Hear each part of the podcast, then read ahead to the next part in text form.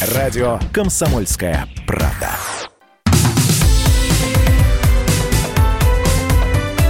Как дела, Россия? Ватсап-страна! Здравствуйте, друзья. Прямой эфир. Радио «Комсомольская правда». Меня зовут Михаил Антонов. Продолжаем обсуждать то, что происходит в России, в нашей стране, а, за рубежом. О чем говорят, что обсуждают. Все это с э, журналистами, экспертами, обозревателями и с вашим непосредственным участием. Ваше мнение важно, нужно, необходимо. Поэтому телефон прямого эфира 8 800 200 ровно 9702. И ждем ваших сообщений. Если удобно, пишите. Если неудобно писать, говорите, присылайте голосовые сообщения. Мы ждем ваших голосовых сообщений. Записывайте в WhatsApp и других мессенджерах мнения, вопросы, наблюдения. Всем вашим аудиопосланиям найдется место в нашем эфире. Телефон 8 967 200 ровно 9702.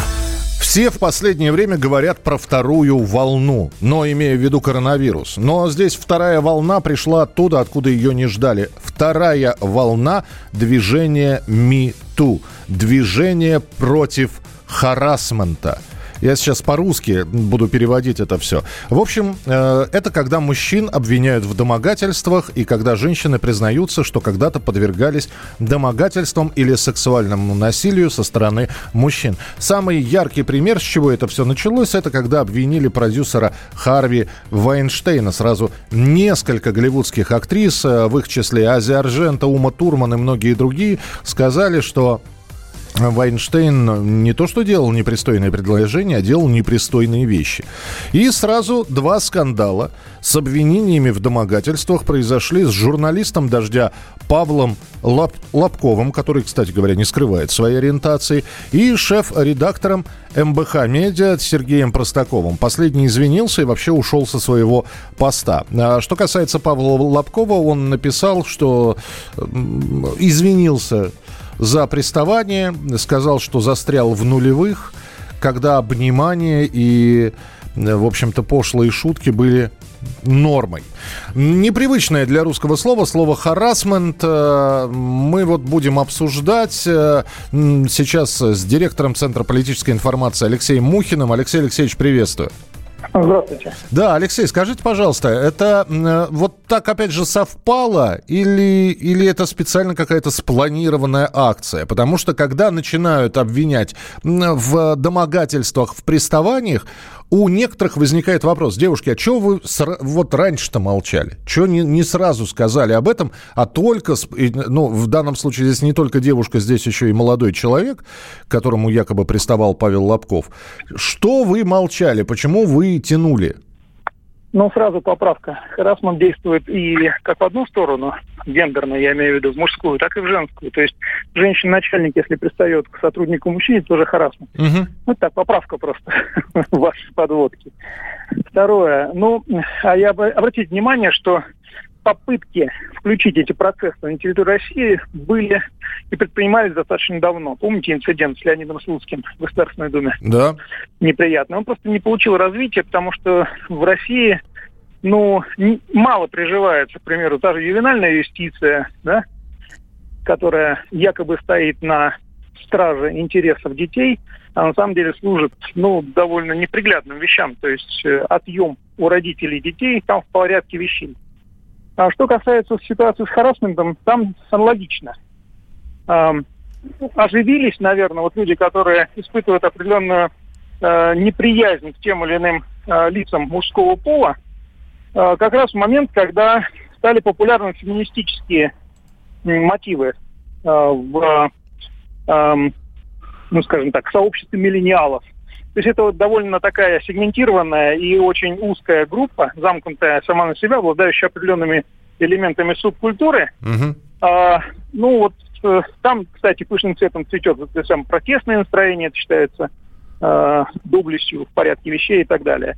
То есть все эти вещи, они свойственны определенной, э, определенным социальным группам. Обратите внимание, что дальше этих групп э, вот эти явления не распространяются. Именно поэтому инцидент с, с Леонидом Слуцким, он оказался бурей в стакане. То есть э, он эта буря происходила ровно в этой в пределах этой социальной группы.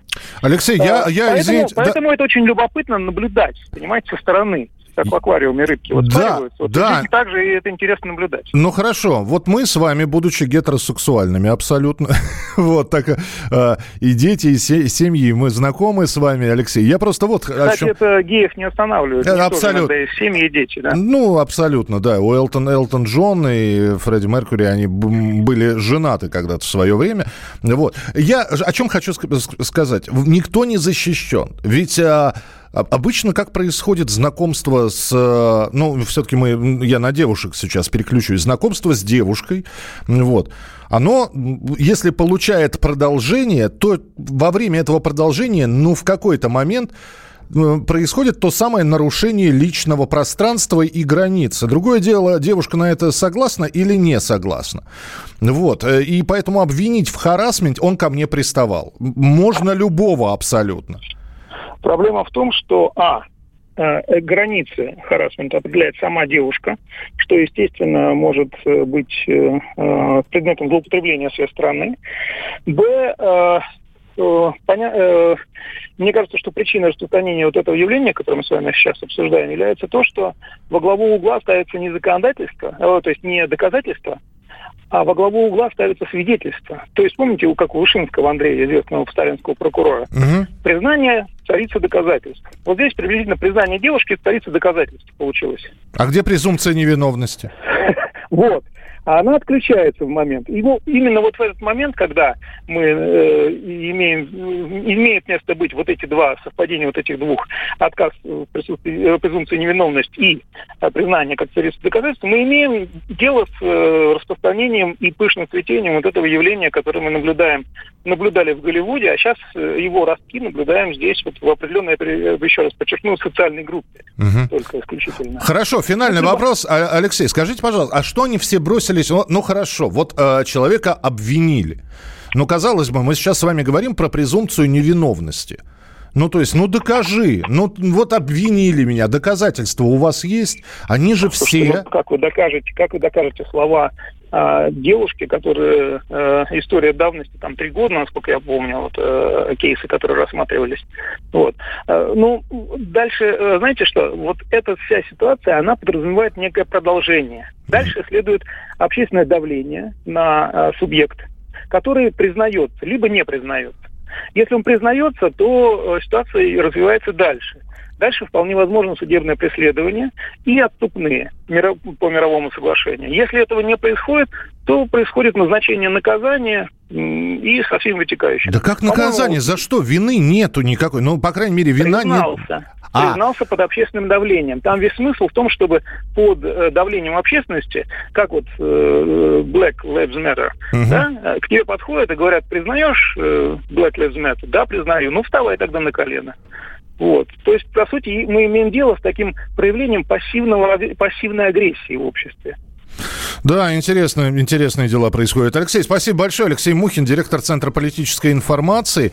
Ну, я одного не понимаю. Бросились сразу извиняться. Но, опять же, я еще раз говорю, если э, человека в чем-то обвиняют, то у обвиняемого должны быть какие-то доказательства. Не просто на словах «он ко мне когда-то приставал в пьяном виде». Мы оба были. Ну, в общем, посмотрим, как дальше это все будет развиваться. Интересно, здесь пишут, что в стране других дел нет. В стране много дел.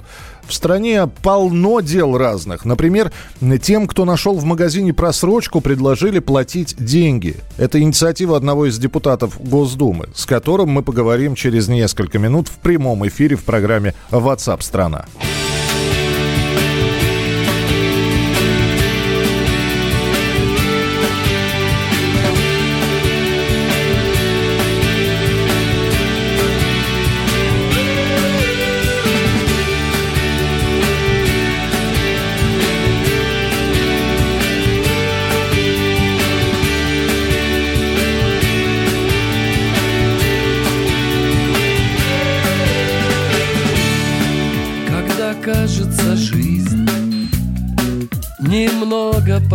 Прошла И вырубил ящик И лампа дотла Догорела в пыли А на верном столе Ни строчки, лишь мат. Ползет вверх по шкале Замечаешь морщины На ушедших ногах А ночка в окне. Да нет пара на ах Есть только пара секунд. И доставит портной Последний костюм Жениха этой ранней весной. Не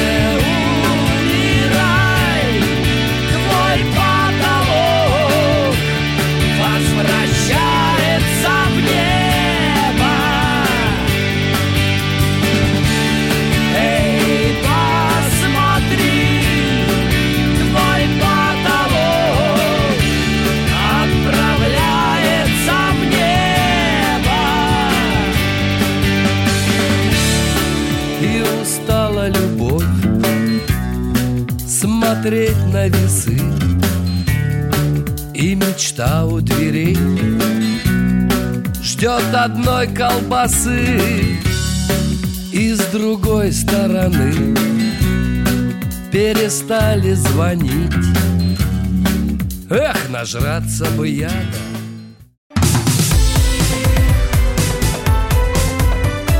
Как дела, Россия? Ватсап-страна! Мы продолжаем прямой эфир. и так про магазинную просрочку. Ну, наверняка каждый из вас сталкивался э, в крупных ли магазинах это, в небольших магазинчиках, когда выбирая йогурт себе, смотришь на дату изготовления и срок годности и понимаешь, что срок годности у этого йогурта прошел вчера или позавчера. Ну и обратно ставим на прилавок и выбираем уже йогурт, который с неистекшим сроком годности. Так вот, э, кто нашел в магазину в просрочку, э, тем людям предложили платить деньги, а именно половину от штрафа, который наложат на торговую точку за допущенное нарушение. Такая идея принадлежит э, депутату Госдумы от партии ЛДПР Василию Власову. Он уже написал обращение на имя главы Роспотребнадзора Анны Поповой. И Василий Власов с нами на прямой связи. Василий, приветствую, здравствуйте. Здравствуйте, здравствуйте. А сумма штрафа приблизительно она какая? На юрлица от 20 до 30 тысяч рублей. Соответственно, половину получит гражданин, который найдет просроченный товар. А, идея сама по себе это возникла уже достаточно давно. А, было большое движение, если вы помните, в середине 2000-х годов называлось «Хрюши против». Угу. Вот они занимались поиском просроченных продуктов, и, к сожалению, многие торговые сети, зная, что у них огромное количество продуктов питания с истекшим сроком годности, продолжали торговать, потому что, сами понимаете, это потери, и они денег своих терять не хотели. Я напомню просто для слушателей, Хрюши против, это ребята в ростовых куклах а, в виде хрюшек, поросят заходили, и иногда, кстати, ввязывались в драку, и этих хрюшам, в общем, попадало очень сильно. Вот. Но они боролись за то, чтобы э, бабушек и дедушек, которые не всегда обращают внимание на срок годности, не травили эти торговые сети, продавая э, продукты с истекшим, истекшим сроком годности. Поэтому, если это не может обеспечить торговая сеть, если это не может обеспечить менеджер, который этим занимается, и такие менеджеры существуют, я считаю, что было бы правильно, чтобы этим занимались граждане. Ну и, соответственно, если менеджер, понимая, получает зарплату, давайте и наших граждан поощрять тем, если они находят просроченные продукты, чтобы они половину от штрафа получали. И вообще, я считаю, что это будет стимулировать и торговые сети торговать все-таки продуктами с неистекшими сроками годности, а людей будет стимулировать помогать э, таким торговым сетям, чтобы они не травили наше население. Василий, я честно говорю, что я законопослушный человек, но иногда э, услужливый мозг подсказывает, как могут разворачиваться события. А разворачиваться они могут следующим образом. Я покупаю пачку йогурта, так. Он у меня стоит в холодильнике до истечения своего срока годности. Угу. Потом я прихожу в этот же магазин с, эти, с этой пачкой йогурта. Угу. И, и, и ору, э, беру его якобы с полки и говорю, ребята, я нашел просроченный продукт. Ну, и... понимаете, сейчас у нас почти везде установлены камеры. Если такое произойдет, то это мошенничество. И мы с вами понимаем, что сейчас по сегодняшнему законодательству никто не мешает тогда любые торговые сети, конкурирующие между собой, так друг друга подставлять и приносить с собой какие-то просроченные продукты. Мы все прекрасно понимаем, что гражданин приходит, есть номер поставки, есть э, соответствующие значит, э, и соответствующая информация касательно того, где это произведено и когда, если мы говорим про молочную продукцию, и маркировка соответствующая. Вот. Поэтому э, таких случаев э, становится меньше, мы должны с вами понимать, что так или иначе все равно многие торговые сети заинтересованы в том, чтобы продать уже э, неликвидный товар и, соответственно, наживаются на наших граждан. Другой Если... вопрос, как бороться с, на, с переклеенными ценниками? Понимаете, сколько было таких вариантов, когда человек покупает а... курицу, смотрит, срок годности нормальный, открывает, а там, простите, запах тухлятины. А это уже прописано в э, Роспотребнадзоре, как в этом случае действует, либо через суд, либо через книгу жалоб. Все это прописано. Поэтому мы с вами исходим из того, что на сегодняшний момент это возможно сделать, но мы просим все-таки и людей поддерживать, которые этим занимаются и непосредственно помогают, еще раз подчеркиваю, помогают торговым сетям торговать качественными продуктами, не испорченными. А это небольшое вознаграждение. Ну и последний финальный вопрос. Вам не кажется, что магазины, которые, которым будут выписываться постановления о штрафах, будут затеивать судебные тяжбы, и вся эта история может быть длиться по полгода, по нескольку ну, месяцев? Если это будет судебная тяжба, то в любом случае, а, если выиграет гражданин, то, во-первых, э, суд признает и штраф, и заплатит гражданину полагающуюся ему часть 50%. И, конечно же, издержки на адвокатов ну, вот, они могут составлять намного большую сумму, там и 100 тысяч, и 200 тысяч рублей. Ну, Поэтому... так, да, я понял, Василий, спасибо большое. Тогда дожидаемся реакции главы Роспотребнадзора. Василий Власов, депутат э, Госдумы от партии ЛДПР, со своим предложением тем, кто нашел в магазине просрочку, предложили платить деньги. А вы можете вспомнить, э, когда вы последний раз находили в магазине просрочку? Я понимаю, что я сейчас ориентируюсь исключительно из Москвы. И хожу я по московским, ну, иногда по э, магазинам Тверской области, когда бываю там наездами. И, честно говоря, я не могу вспомнить, когда я... Может, я не те товары выбираю, может, я не те продукты выбираю. Когда вы последний раз сталкивались с просрочкой? Ну и работники магазинов, если вдруг будет желание сейчас позвонить и высказать вот это вот предложение, как вам, господина Власова, нравится, не нравится. 8 800 200 ровно 9702. Александр, я вас слушаю, здравствуйте. Добрый день, добрый Д- день. Добрый вы знаете, я думаю, было бы неплохо, если бы э, сети выставляли какие-то отдельные витрины с просроченным товаром, потому что я понимаю, вот у меня есть куры, допустим, я бы просроченный хлеб забирал для курей. Uh-huh. Теща у меня до сих пор готовит э, оладушки по старой традиции с э, прокисшего молока. Не с кефира, а с прокисшего молока. И она бы с удовольствием покупала бы его по уценке, понимаете? Невозможно. Закон запрещает продавать просроченные товары, и он может быть только выброшен, понимаете? Вот в чем вся ситуация-то. Понимаю. Спаси- спасибо, да. Э, я знаю, что в некоторых э, отделах магазинов существует такая полка под названием там супер уценка, когда э, цена на товар снижена на 50, а то и больше процентов. Это когда срок годности истекает сегодня-завтра.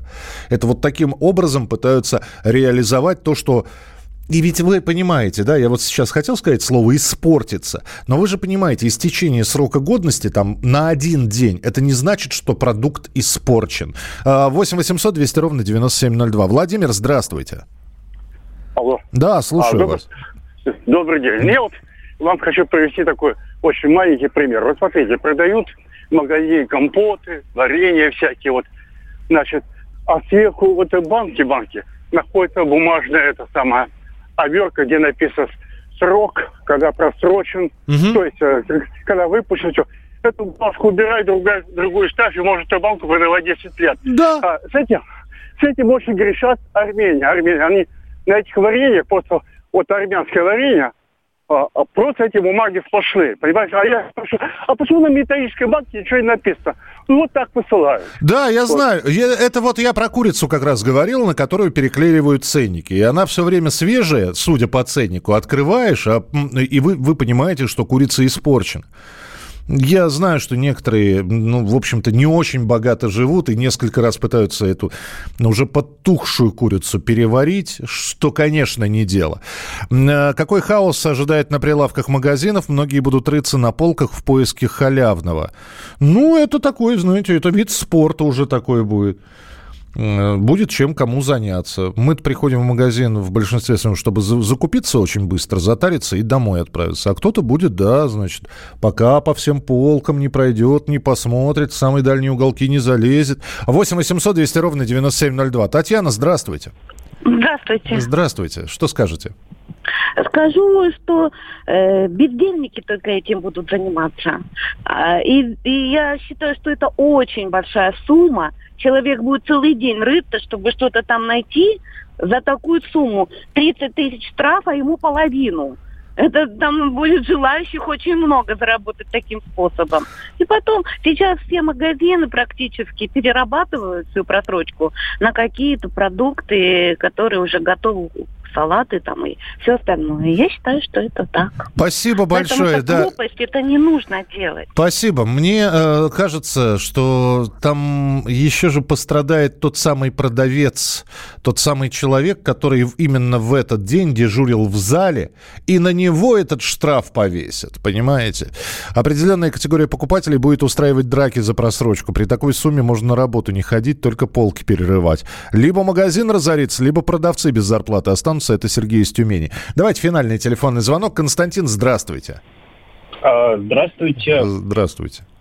Я из Екатеринбурга. На самом деле я тоже иногда встречаю просрочку среди молочных продуктов. Я считаю, что если заниматься всем вот, вот этим поиском, это, наверное, все-таки актуально больше бабушкам. Но однажды в Екатеринбурге я даже встретил а, пакет молока, который был выпущен завтра. То есть есть и обратная тенденция. Ну, То есть, э, и мне это объяснили тем, что на самом деле э, производители специально закладывают завтрашний, дне, э, завтрашним днем, просто отгрузили чуточку раньше. Слушайте, я здесь пакет молока встретил, который хранится полгода. Оно супер пастеризованное какое-то. Ну, я понимаю вас, да, что э, и бабушки этим будут заниматься. Друзья, спасибо, присылайте сообщение 8967 200 ровно 9702. Радио «Комсомольская правда». Как дела, Россия? Ватсап-страна! Друзья, мы продолжаем прямой эфир. Спасибо за ваши сообщения по поводу просроченных товаров. Я напомню, что мы несколько минут назад говорили о предложении депутата Государственной Думы Василия Власова, который говорит, нашел человек просрочку. И, э, соответственно, на магазин налагается штраф в размере 30 тысяч рублей, как на юрлицо. Половину получает нашедший. В общем, очень много подводных камней вы нашли. Спасибо за текстовые и голосовые сообщения. Я, я здесь... некоторые уже страте... Некоторые уже стратегию продумывают, как все это будет. Подождите, но это предложение депутата Государственной Думы, и его предложение направлено в Роспотребнадзор. Согласен ли Роспотребнадзор терять половину штрафов? Вопрос риторический, потому что ответ однозначный «нет, не готов». И пойдет ли Анна Попова, глава Роспотребнадзора, на это предложение? Что-то что-то мне говорит и подсказывает, что вряд ли. Но в любом случае тема такая, знаете, кто его знает, вполне возможно. Я не хочу сказать, что депутаты Государственной Думы все время фонтанируют какими-то идеями, которые очень трудны к реализации. Мне просто вот на данный момент видится, что если сейчас нас слушают владельцы магазинов, ритейлеры, например, может быть, они э, сегодня же сделают звонки или напишут электронное письмо и отправят всем администраторам там, и директорам своих филиалов и скажут, так, ребята, за просрочкой строго следим уже положительный момент. Едем дальше. Мы, это программа WhatsApp страна, рассказываем о том, что происходит, что обсуждается, что важное, насущное, актуальное и оперативное на данный момент. Радио «Комсомольская правда». Ну, давненько не было таких забавных у нас историй. Э, Из-за коронавируса потомок африканских королей застрял в Москве и не может вернуться домой. История очень многих людей, которые приехали сюда и после того, как закрылись границы, не могут вернуться к себе на родину. В том числе и гастарбайтеры которые вот, мы рассказывали вам на дагестанской границе, огромное количество там представителей Азербайджана, которые не могут попасть домой, кричали «откройте нам границы». Так вот и потомок африканских королей застрял в Москве и теперь ищет работу дворника. Айяфор Элвис зовут его. Я предлагаю его просто называть Элвис, ну а подробности об Элвисе расскажет нас, наш корреспондент Андрей Абрамов. Дорогая редакция. Андрей, привет. Миша, привет. Действительно, вот такой гастарбайтер голубых кровей а, сейчас остался без средств к существованию и а, вынужден просить о помощи. Аэфор Элвис это, это двойное имя, а фамилия у него Пупумбо. Он пять лет назад... Пупумба? Пупумба. Элвис, Элвис Пупумба.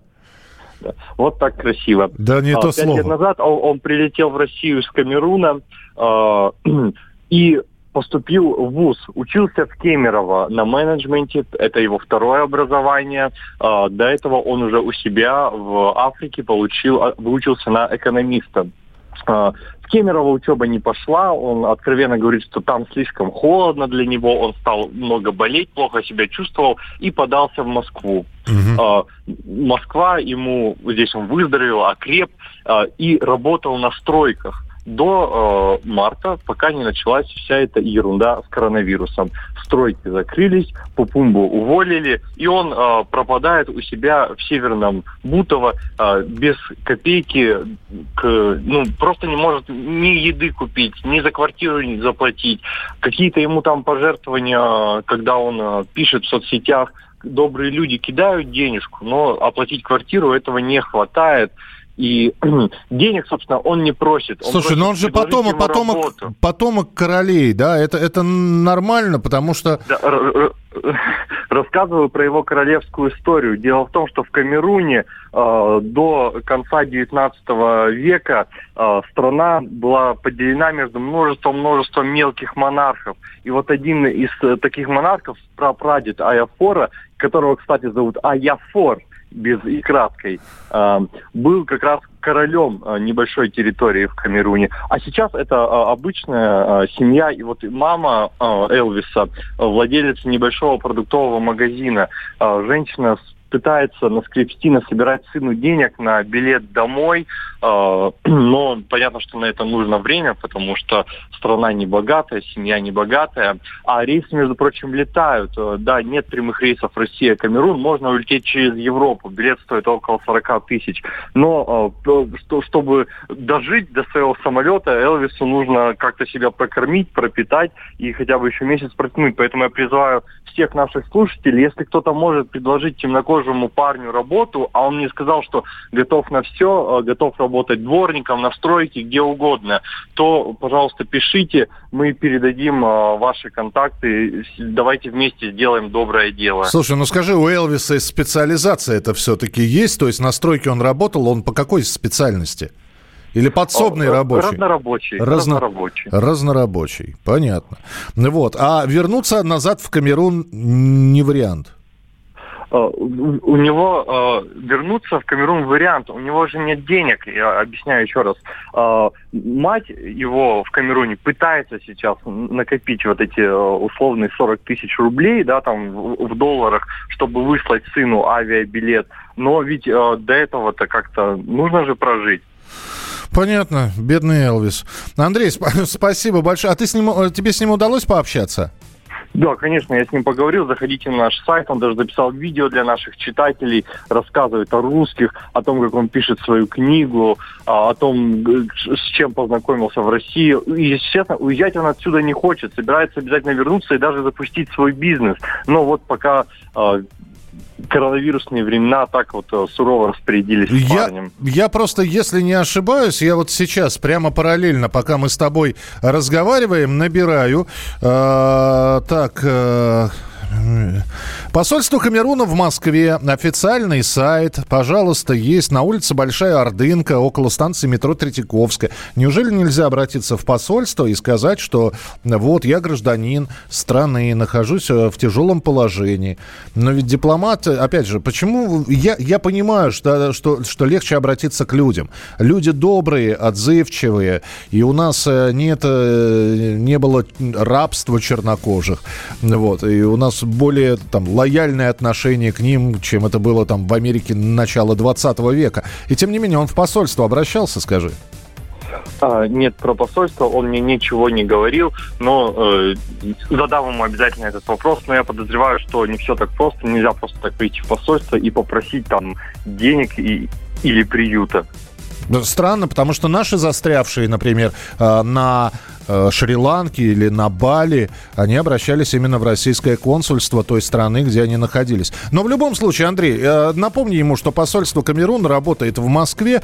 Андрей Абрамов, история про чернокожего Элвиса, который ищет сейчас работу на сайте «Комсомольской правды». Можно прочитать, можно послушать.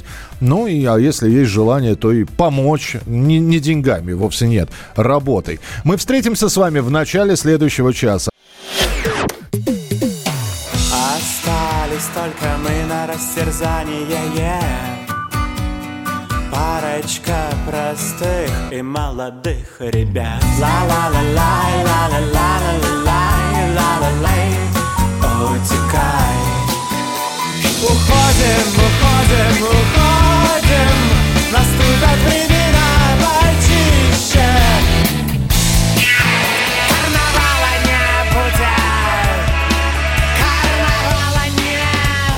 «Комсомольская правда». Радио поколения Мумитроля.